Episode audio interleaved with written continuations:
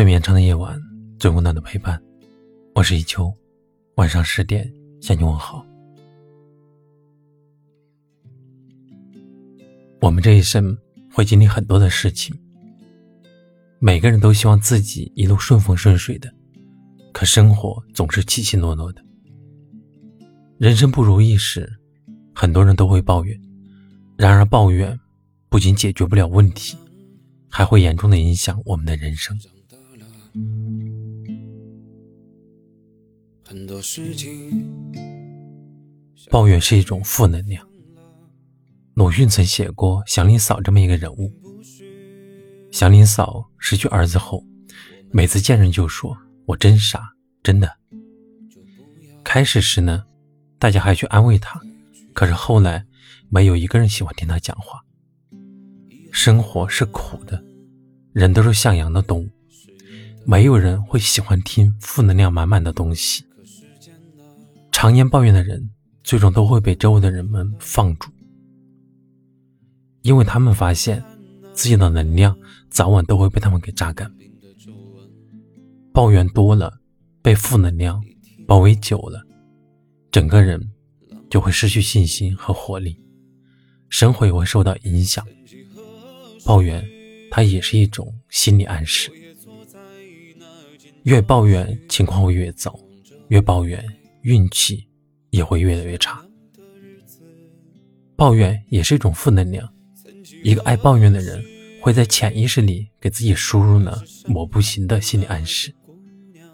抱怨的次数多了，勇气呢也会相应的减退，信心也会消失。在面对挑战时，就会更加的无助。生活中。每个人都会有不如意的时候，一次两次的抱怨就像是负面情绪的一种出口，让情绪得以缓解。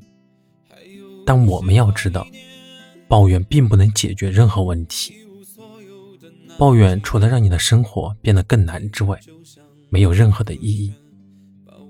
而当你学着不再抱怨，而是转变自己的心态，积极乐观的去对待生活的时候，你才能真正的走向。幸福之路。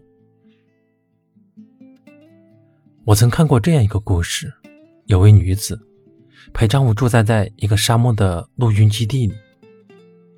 丈夫奉命到沙漠里去演戏，她一个人留在陆军的小铁皮房子里面，不仅炎热难熬，而且孤独寂寞。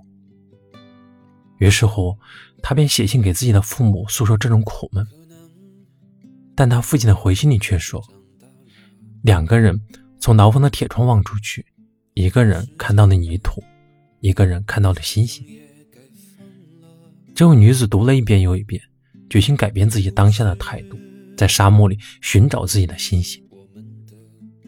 于是，她开始学习语言，主动和当地人交朋友，研究各种沙漠的动植物。那自从改变她自己的态度后呢，她就不再觉得自己处于牢房之中了。他与当地的人成为了好朋友，而且爱上了写作。两年以后，他将自己的生活写成了一本书，叫做《快乐的城堡》。那这位女子呢？她叫塞尔玛。在同一片沙漠中，有的人低头只看见了满地黄沙，但有的人抬头看见了点点星光。试着转变自己的视角。原本枯燥乏味的生活，也能随处发现意义。人生处处都是充满了美好和希望，只要你能够以乐观的态度对待，那生活的每一天都会有惊喜的。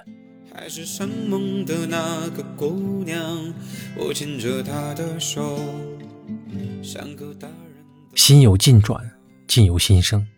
对待同一件事情，当我们的态度变了，我们的心境。和处境都会随时改变。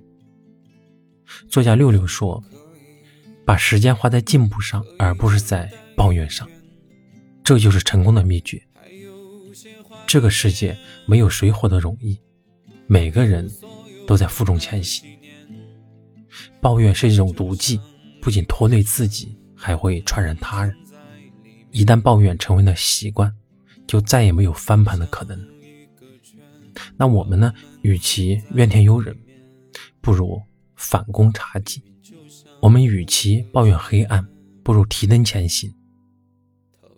威尔·鲍温在《不抱怨的世界》这本书中为我们提供了一个方法，叫做“二十一天不抱怨运动”，也就是紫手环的游戏。请给自己准备一个紫色的手环，每当自己产生抱怨的时候，就将手环从一只手换到另一只手上，以此类推，直到坚持将手环戴在同一只手上二十一天。只有我们开始不抱怨了，才能熨平生活的褶皱。把每一天都过得顺心如意。可能是长大了，很多事情想想也该放了，并不是我们的，就不要。再去争了，遗憾是有的，可时间呢，它不等你了。你看那两鬓的皱纹，你听那朗朗读。书声，曾几何时，我也坐在那间教室，盼望着未来闪亮的日子。曾几何时，还是山盟的那个姑娘，我牵着她的手。像个大人的模样，让我忘记时间的错觉。生活可以再简单一点，还有些怀念一无所有的那几年。命运就像一个圈。把我们圈在里面。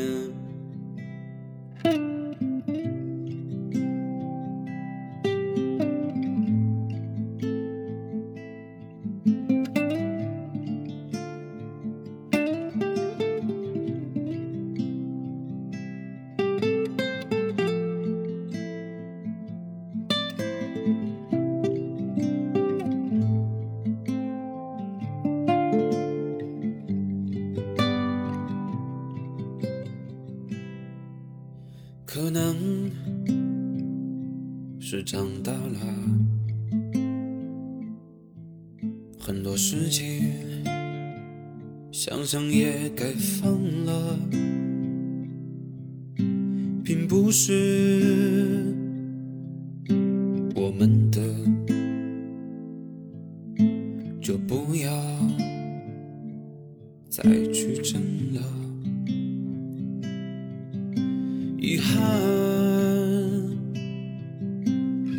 有的，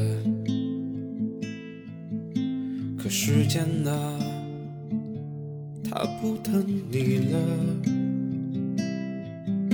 你看那两鬓的皱纹，你听那朗朗读书声。曾几何时，坐在那间教室，盼望着未来闪亮的日子。曾几何时，还是山盟的那个姑娘，我牵着她的手，像个大人的模样。让我忘记时间的错觉，生活可以可以简单一点，还有些怀念一无所有的那几年，命运就像一个圈，把我们圈在里面。命运就像一个圈，把我们圈在里面。命运就像一个圈，逃不出。感谢你的收听，我是依旧，晚安。